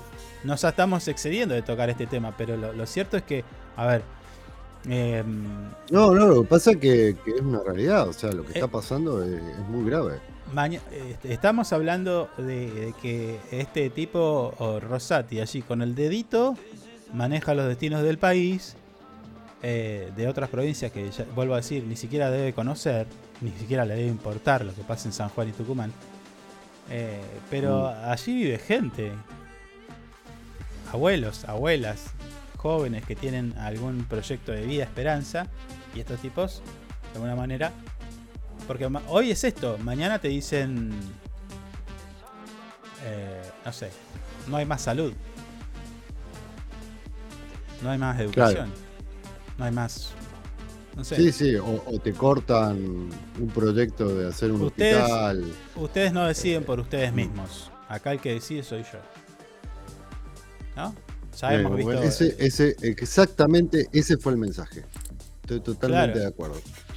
Eh, y que se mete también en el día a día, por eso lo estamos explicando, porque hay que entenderlo. Digo, la Corte Suprema te bajó un fallo, te bajó una, una ley, una, una un- una normativa que establecía que Internet era el servicio, un servicio público. De manera que vos eh, puedas pagar menos por algo que hoy ya es un derecho. ¿Entendés? Vos no podés estar incomunicado. ¿Qué sería de los medios de comunicación sin Internet, por ejemplo? ¿Qué, qué hubiera sido de la educación o del trabajo o de todo esto en la pandemia? Allí es donde se, se vio y tomó notoriedad lo Sí. importante que es estar conectado. Entonces, le dijeron a las empresas, vos tenés que tenerme una tarifa en donde todos puedan acceder. Tenés que tener, además, una especie de segmento de, de- de todos tus clientes donde, bueno, casi te diría que es gratis. Porque hay gente que tampoco puede pagar 3 mil, 4 mil pesos de internet. Bueno, Claro. más. Y todo eso, Rosati dijo, no. La Rosati, la Corte Suprema, no, para atrás. Cobren, muchachos, que, acá estoy yo para acá estoy yo para defender los intereses de las empresas. Y entonces entraron No, a subirte en la tarifa. no lo dijo Rosati. Bueno, Lo dijo Clarín. Mañeto lo dijo eso. bueno. Por eso es que, eh, a ver, Mm. eh, es importante explicarlo. Lo tenemos que explicar. Por eso ocupamos más Y tiempo. el en- señor ayer, ayer hablaba de que no era amigo de nadie, que no. que juzgaba. Yo no vine a ser amigos a la función pública, ni en este gobierno, ni en los que vienen, ni en los que vienen. O sea, ya se, pro- se proyectó haciendo, viste, ademanes con la mano, diciendo, a mí Sí, no sí, me van a, no me van a sacar ni acá, ni ahora, ni mañana, ni pasado. O sea, esa fue la actitud. Es el infinito. Mm. Soy el todopoderoso y el que se va a perpetrar en el, en el poder. Recordemos que esta gente Sí. tiene el cargo y después si se va también, ¿eh? Mañana se va este tipo, o estos tres, cuatro jueces de la corte se van y siguen cobrando sueldos recontramillonarios. No te pagan un puto impuesto. Sí, millones y millones. No pagan un impuesto. Además de todos los curros que tienen atrás, ¿no? Eh. Pero bueno, así está la justicia, así está Argentina y veremos qué pasa en los próximos días, en los próximos minutos, porque esto no va a quedar así, imagino. Así que veremos. Compartimos un poquito de música y cambiamos un poquito la onda. Eh, tenemos un llamado telefónico, así que en minutos nada más regresamos.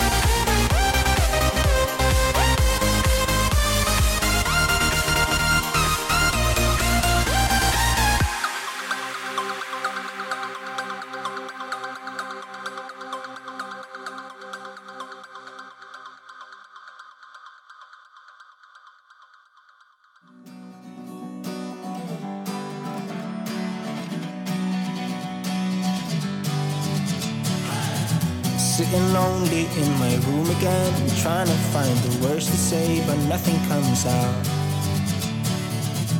I am looking for the better days, seem like they just stay away whenever I try. There's so many things that I keep in my mind.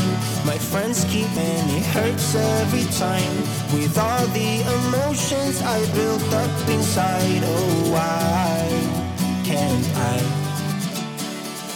Someone look for me if I disappear? No matter how much that I scream, nobody hears.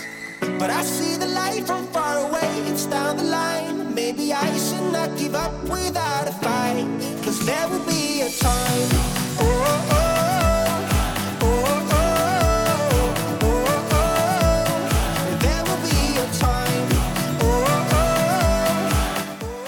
10 de la mañana, 32 minutos, continuamos con nuestro programa y en este caso, bueno, vamos a establecer una comunicación telefónica con eh, Carla Gauna. Ella es jefa del laboratorio de la Municipalidad de Río Gallegos para que nos cuente un poquito acerca de algunas actividades que están realizando respecto a capacitaciones y demás. Bueno, todos estos temas vamos a charlar con Carla, a quien saludamos. Carla, ¿cómo te va? Buen día. Hola, buen día. Primero que nada, agradecerles por el espacio. Eh, y para que la gente conozca las actividades que estamos realizando desde la municipalidad. ¿sí?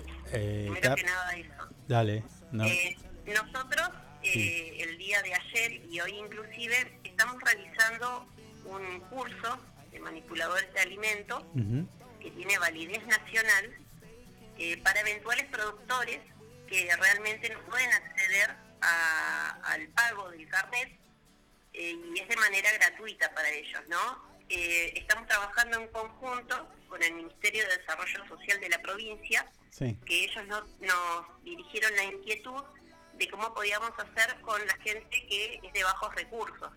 Para esto obviamente se realizó un informe socioeconómico de, de la gente que está presenciando el curso y bueno, la idea más que nada era hacer un curso eh, viendo la realidad de ellos, ¿no? Porque muchas veces uno en la teoría puede explicar mucho y las cosas que se deben utilizar, pero bueno, obviamente la gente que tiene bajos recursos y más por la situación económica que estamos viviendo todos, no pueden acceder a ciertas herramientas que deberían tener a la hora de manipular y trabajar con alimentos. Entonces, nuestra idea eh, fue hacer un curso, obviamente, eh, viendo la realidad de ellos y buscando otras alternativas que son igualmente seguras eh, y, bueno, viendo la realidad de cada uno. Sí. Eso Sí. primero que nada. Eh, nosotros estamos haciendo el curso, eh, como dije antes, que es con una habilitación eh, nacional. Esto quiere decir que la persona a la hora de hacer los dos cursos presenciales, son dos cursos, esto empezó ayer y el día de hoy, eh, después van a tener que rendir un examen que es tomado por nosotros, por la división laboratorio, que estamos que correspondemos nosotros a la Secretaría de Desarrollo Comunitario de la Municipalidad de Río Gallegos. Sí. Sí. Eh, este, este curso tiene validez nacional, eso quiere decir que no solamente le va a servir para la, la- la localidad de Río Gallegos, sino que para cualquier parte del país. Esto quiere decir que una vez que se emite el carnet, eh, le va a durar tres años a la persona y eh, le va a servir para cualquier lugar. Cada persona, una vez que se hace la carga del carnet a través de del ANMAT, que es un ente nacional, que es una que es los que nos dan el aval de esto, eh, cada persona va a tener un código QR, que ese código QR son los que solicitan en cualquier lugar de, de- de Argentina, ¿no?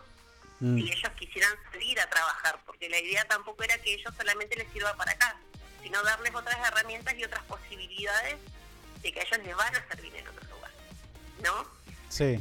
Los, los temas que estamos tocando, eh, sobre todo en el curso, es eh, cómo comprar materia prima segura, qué es lo que ellos tienen que tener en cuenta a la hora de, de comprar la materia prima para producir sus alimentos. Eh, hicimos un práctico de un correcto lavado de manos, es, im- qué es lo importante a la hora de lavarse las manos, eh, qué tipo de jabones pueden usar. Siempre recomendamos el hecho de que no tengan perfumes, porque los alimentos, por las propiedades eh, que ellos tienen, eh, tienden a absorber todo lo que es olores. Entonces, obviamente, nosotros no recomendamos el uso de jabones que tengan eh, algún tipo de perfume. Eso más que nada. Carla, este eh, punto, este punto del lavado de manos es importantísimo. Porque, Es fundamental. a ver, el, el otro día, hace unos días atrás, veía en un artículo, vamos a decir, de ciencias, eh, ¿qué, qué pasó? ¿Qué se hizo? Eh, una rodaja de pan manipulada con una persona que se había lavado correctamente las manos y bueno, se hizo un cultivo. Nada, el pan no tenía nada. Una persona que manipuló el pan sin lavarse las manos y bueno, y ahí empezaba a, a notarse la presencia de hongos. Y luego, eh, ni hablar de... Aparte de eso, sí, aparte de eso, cada persona tiene su propia flora. Claro, sí, sí, y todo esto, si nosotros no realizamos un correcto lavado de manos, eh, podemos transmitir no solamente eso, sino nosotros como personas, algunos somos portadores de ciertos microorganismos, como el Staphylococcus aureus, que está Sí. de por sí en las fosas nasales, y podemos llegar a contaminar los alimentos. ¿viste? Ese es otro tema igual abordamos, eh, la importancia de, eh, de tener un buen estado de salud, eh, de tener los recaudos necesarios desde el uso de barbijo, que todos ahora tenemos barbijo por la situación de pandemia que, que pasamos, claro. el hecho de usar copias, el hecho de si la persona que manipula eh, tiene barba, es importante el uso del barbijo para evitar que, que los vellos que nosotros tenemos eh, caigan al alimento, el hecho de la indumentaria, que es importante, que tiene que ser una indumentaria en el caso de los hombres, recomienda que usen eh, una indumentaria que sea con las mangas cubiertas, por este mismo tema, ¿viste? Sí, sí. To- todas esas cositas los, los vimos el día de ayer y hoy más que nada estamos haciendo hincapié en todas las enfermedades transmitidas por alimentos con el fin de generar concientización, ¿sí? Sí. Porque nosotros estamos hablando de un tema de salud pública. Claro, incluso, incluso, disculpame, capaz que estoy volviendo a, lo mismo, ¿no? A veces eh, eh, hay, hay cosas que nosotros eh, tenemos en lo cotidiano. E imagino, no sé, un productor que eh, está haciendo, está elaborando alimentos y nada, y recibe un llamado eh, y le dice, ahí te mandé algo en la compu, se fija y después sigue. Bueno, ahí tenemos dos, dos dispositivos que capaz nosotros decimos, no, pero es la compu. En la compu tenemos miles de millones de, de bacterias y gérmenes, ni hablar en el teléfono. Entonces, ahí está el tema también, que por ahí nosotros no nos damos cuenta, pero son eh, agentes o, o o, mm, dispositivos que tienen muchísimos gérmenes, ¿no? O sea, Tal cual, nosotros hacemos mucho hincapié en eso, que es importante que a la hora de elaborar no utilicen el celular. Sé que ahora es muy difícil Mm, porque sí. la gente está como muy pendiente del teléfono, pero bueno, son cosas que ellos tienen, que en realidad esto viene de la parte educativa, creo yo, ¿viste? Sí. Eh, todo el tema de alimentos, eh, acá en la provincia de Santa Cruz yo creo que hay mucho desconocimiento. ajá. por ahí uno hace las cosas eh, de costumbre o porque lo aprendió de los padres y eh, uno no toma conciencia de qué es lo que está haciendo a la hora de elaborar alimentos. Claro. Este, Es muy común eh, ahora ver que esto está prohibido directamente por eh, por el Código Alimentario Argentino, que es la ley, digamos, que nosotros nos basamos, eh, todos los que trabajamos con alimentos, en el control de alimentos, los utensilios de madera. Ah, el mirá. tema del utensilio de madera es algo que no se debe usar eh, desde Ah. las cucharas de madera, desde las tablas de madera. ¿Por qué? Porque la tabla de madera tiende, con, el, con mucho uso, a deteriorarse y eso libera astillas de madera y eso pasa al alimento. Entonces Bueno, todo lo que es utensilio de madera está directamente prohibido por, por el Código Alimentario Argentino, por eso y además de que la madera tiende a absorber humedad. Y al absorber humedad, nosotros si, si manipulamos alimentos de alto riesgo, que se considera alto riesgo, aquellos que tienen mucha cantidad de proteínas, de minerales, Sí. eh, de sales, eh, que en realidad los microorganismos son como nosotros, necesitan exactamente lo mismo que nosotros para Carla, vivir, pero, ¿no? pero, pero pará, pará, pará, pará. acá, acá se arma un despelote bárbaro, porque eh, vos vas a un restaurante y te, te pedís una parrillada y te, tipo te, algunos te traen un, un plato de madera. Eso no se puede utilizar, ¿sí? Eso no se puede utilizar no solamente por eso, sino hay otro tema, el tema de lo físico de las astillas, sino que las maderas tienden a absorber humedad, ¿no? Claro. Entonces, si nosotros manipulamos alimentos de alto riesgo que están contaminados, eh, los microorganismos que tenga ese alimento van a pasar a la madera. Y al tener grietas y absorber humedad, los microorganismos van a estar ahí. ¿Y qué usamos entonces?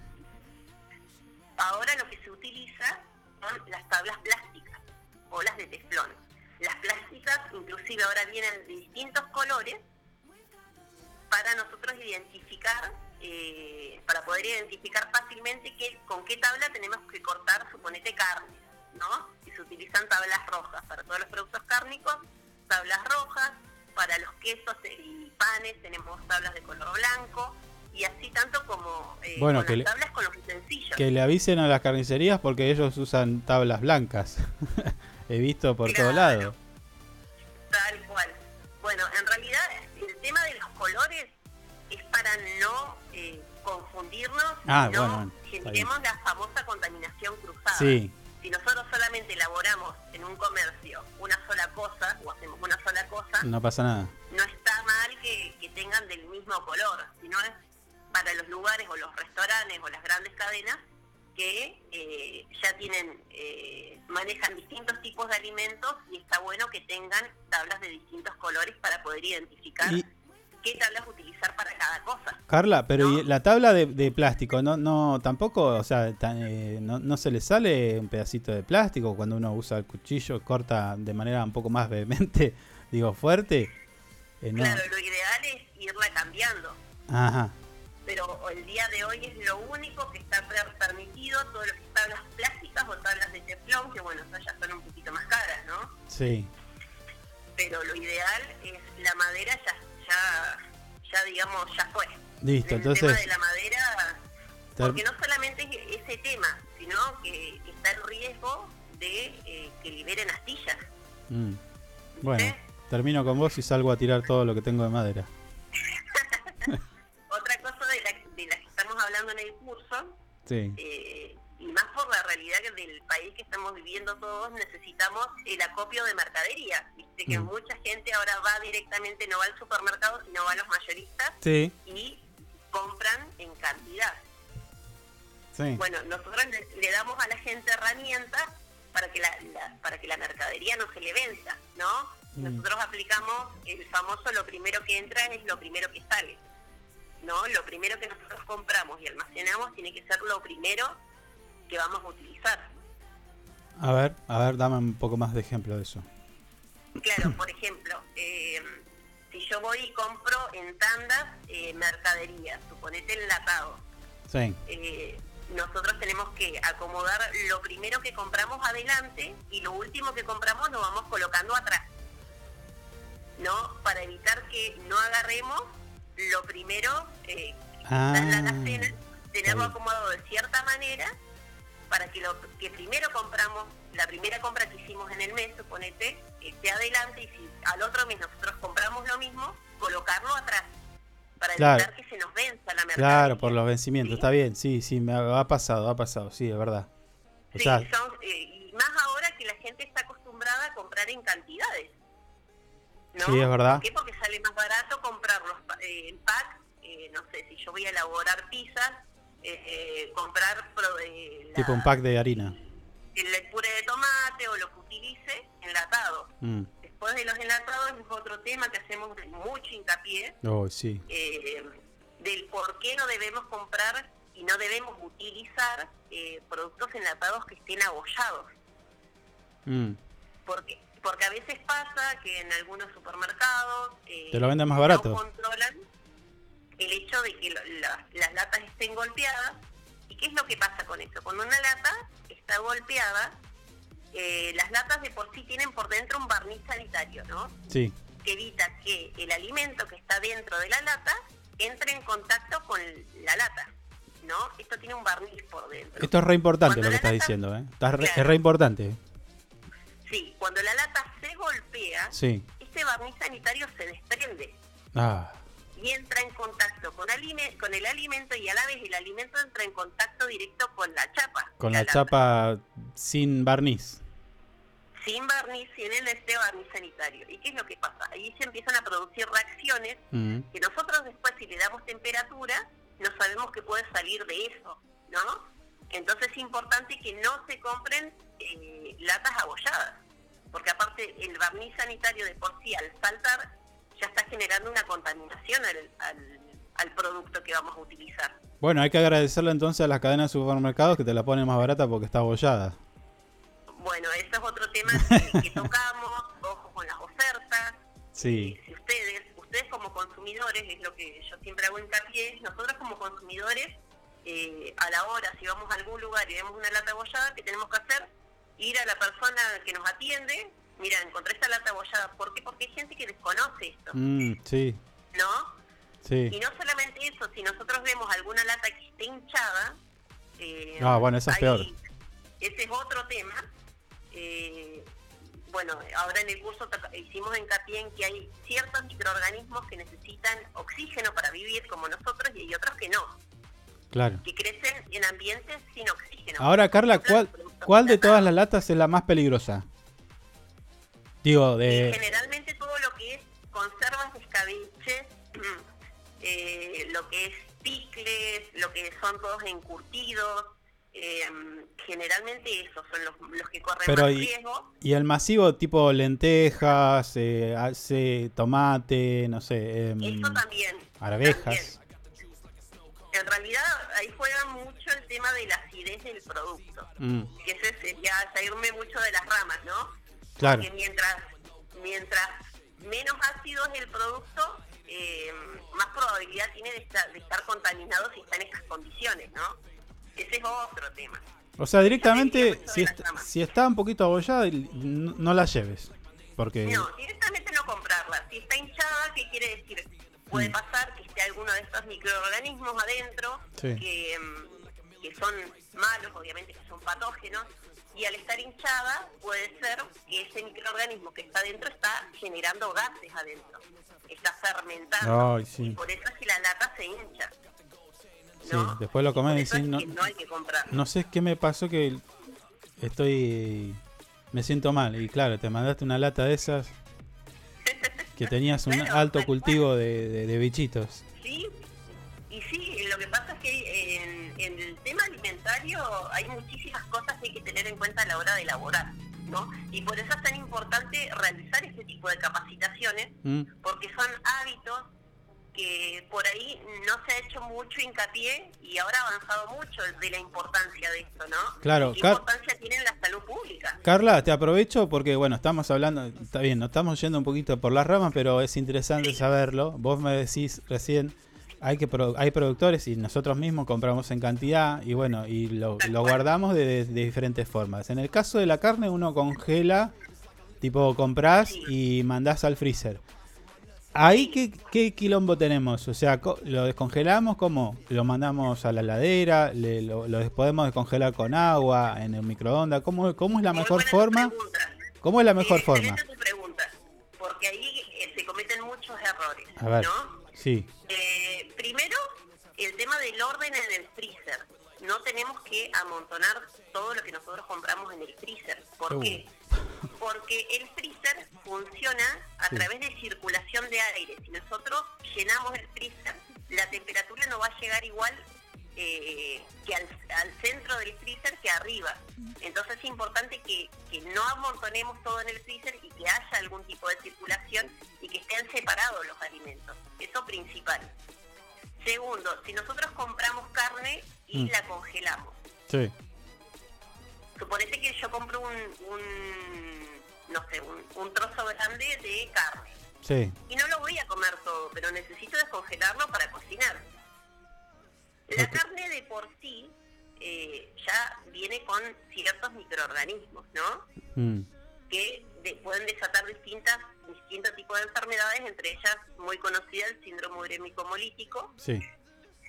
Que es famoso acá en Argentina, hay de 500 a 600 casos anuales, que, que es muchísimo, Eh, está afectando principalmente a los niños, lo, lo grave de esto es que causa insuficiencia renal, que es algo terrible, por eso no se recomienda el consumo de eh, todo lo que sea hamburguesas a menores de 5 años, ¿sí? por la Ah, carne bien. picada, que es uno de los principales alimentos que eh, generan el síndrome urémico hemolítico. Mm. Nosotros cuando nosotros compramos la carne y la descongelamos, si nosotros vamos a volver a congelarla, la tenemos que cocinar. ¿sí? No se puede congelar y volver a congelar. Sí. Eso es importante. El hecho de la descongelación no puede ser a temperatura ambiente. Es muy común, Ay, no te puedo creer. Claro, que nosotros descongelamos a temperatura ambiente. Eso no se debe hacer. ¿Por qué?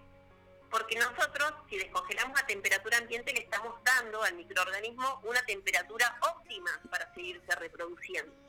¿Y no muere cuando lo cocino? ¿Cómo? ¿No muere cuando lo cocino? Y hay microorganismos que no. Ah, la- Ese es el tema. En realidad hay microorganismos que de por sí, los patógenos, liberan las toxinas. Y las toxinas, tenemos toxinas que son termoresistentes, se llaman. Sí. Que aunque nosotros le pongamos calor eh, y mucha temperatura, no van a morir. Entonces ahí está el peligro. Si nosotros tenemos que descongelar, lo ideal es que sea una descongelación programada. ¿Qué quiero decir con eso? Yo el día anterior tengo que pensar, bueno, voy a usar esa carne. Sí. Bueno, agarro, abro la heladera, la dejo abajo, siempre envuelta, y si es posible de- adentro de un tupper, dejarla en la parte eh, inferior, digamos, de la heladera y dejarla descongelar ahí, y cuando la voy a usar, ya la saco y la cocino. O si sea, nosotros lo- estamos apurados, sí. se puede descongelar en microondas. En microondas se puede descongelar, pero automáticamente la tenemos que cocinar. Toda. Esa es otra opción Toda. No, no, la no opción podés volver en ningún. que Sí. hace la gente es eh, ponerla bajo un chorro de agua. Ah, y esa es la peor, me parece, ¿no? Esa es la peor. ¿Por qué? claro, porque y es muy común que lo hagan en agua caliente, Sí. que ahí está lo peligroso. Porque, como te decía antes, los, los microorganismos son como nosotros, necesitan ciertas cosas para poder reproducirse. Entonces, si nosotros estamos descongelando a temperatura ambiente, le estamos dando una temperatura bárbara para ellos. Si nosotros le estamos dando agua, al ponerlo abajo del chorro de agua, ¿no? Sí, Ellos están felices, claro. ¿no? Y, y si nosotros teníamos tres microorganismos en 20 minutos, vamos a tener 10. No. Ahí está el tema. En, en- si, si están muy apurados y quieren descongelar abajo del chorro de agua, ¿qué es lo importante acá? En realidad no se recomienda, pero bueno, se puede hacer siempre con agua fría, nunca con agua caliente, y que el envase sea totalmente sellado, que no ingrese el agua al alimento. Ah, ah, bien. Está bien. ¿Sí? Sí. Si vos tenés, no sé, o, a- algo que congelaste envasado al vacío, lo Sí. Mm. podés hacer mientras eh, el agua sea fría. No toque el alimento, Sí. está bien. Pero esto es en, carne. Que no entre en contacto Esto es en el carne. alimento con el agua porque yo ahí le estoy dando más cosas al microorganismo para que se siga reproduciendo. Está bien, Carla, pero esto es en carne. ¿En verdura pasa lo mismo? ¿En qué? ¿En la, ¿Con las verduras pasa lo mismo? Digo, y que tengas alguna verdura frisada, incluso viste que vienen congelados.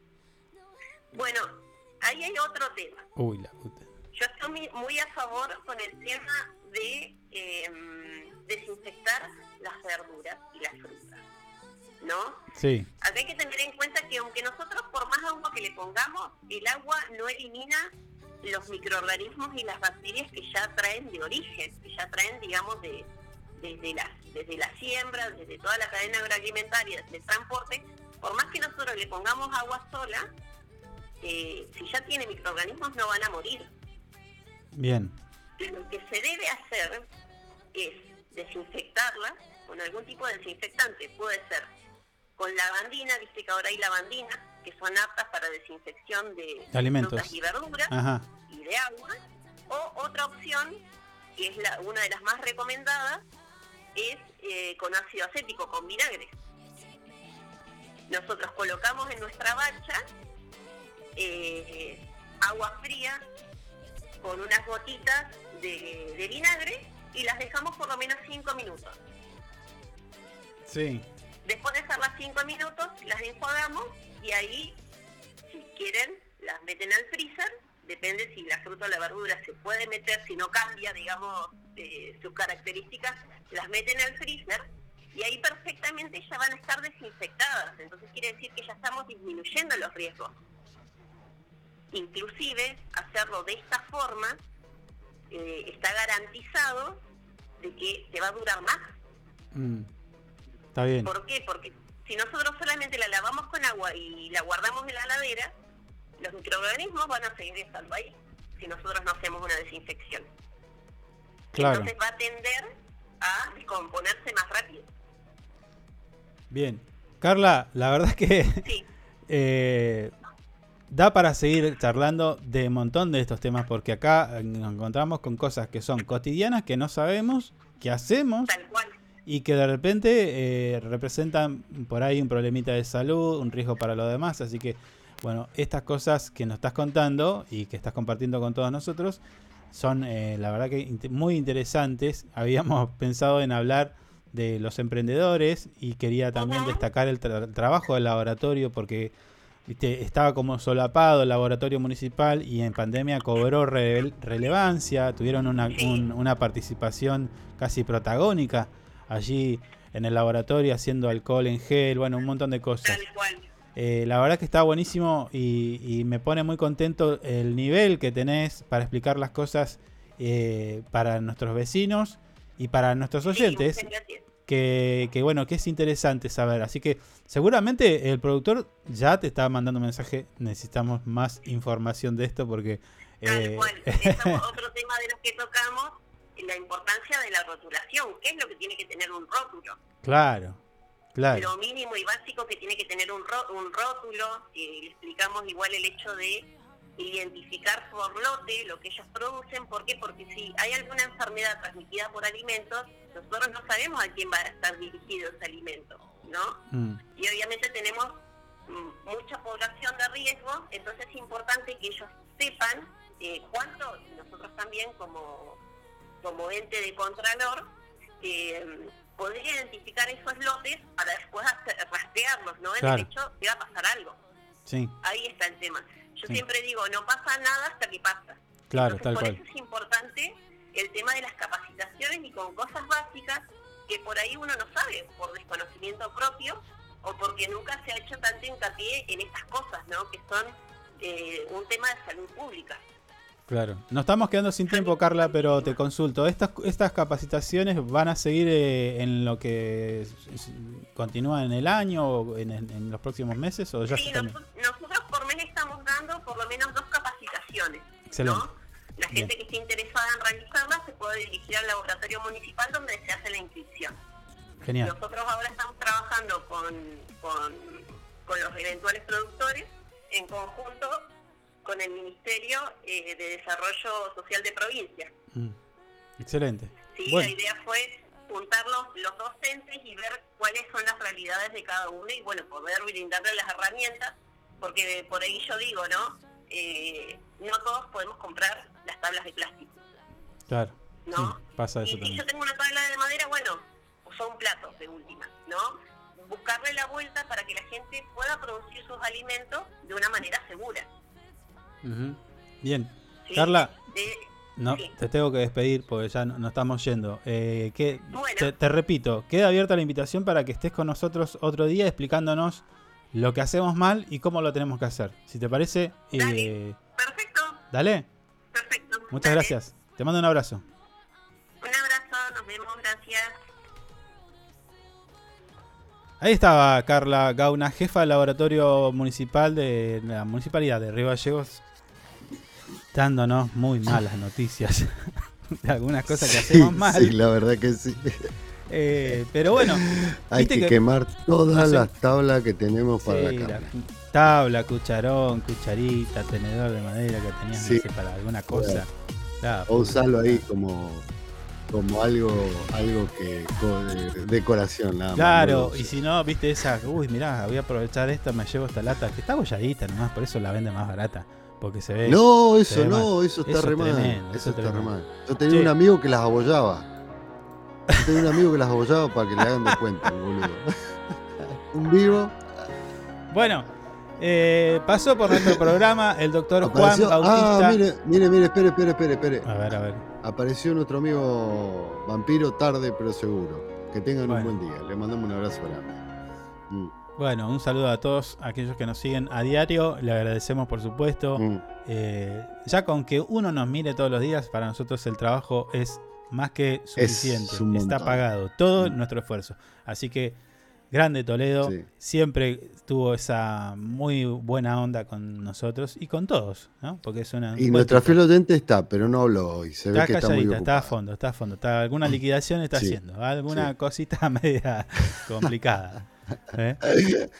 Bueno, Sí. te decía, pasó Sí, el sí. doctor Juan Bautista Velardi, arqueólogo de la Unidad Académica Río Gallegos eh, de nuestra universidad pública, estoy hablando de la UMPA, dándonos detalles de este, de este estudio, este trabajo arqueológico que tomó eh, notoriedad, llegó a la revista Science, nada más y nada menos, y estuvo con nosotros contándonos un poquito de esto, eh, de cómo es el trabajo y luego de sus sensaciones personales, ¿no? Eh, luego, para finalizar, una interesante charla con Carla, Carla Gauna, ella es jefa del laboratorio municipal, como ya dijimos, que nos trajo, bueno, ma- algunas noticias.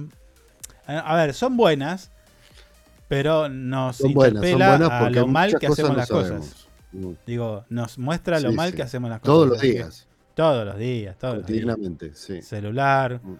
Ta- estás con el celular y después comes, estás en la compu y después comes, no te lavas bien las manos. Bueno, la importancia de todo eso. Te tenés que lavar las manos a cada rato. Es Tres minutos realidad. pasaron de las 11, nosotros tenemos que despedirnos, pero solamente hasta mañana, así que esto ha sido todo. Lamentamos si te la bajamos un poquito con la realidad, pero bueno, hay cosas que no se pueden disimular, así que nos vamos despidiendo. Hasta mañana, chau. Chao, hasta mañana.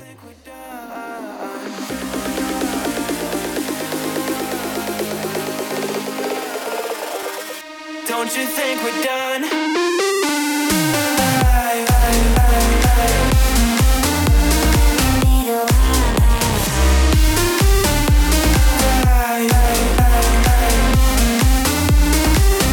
Don't you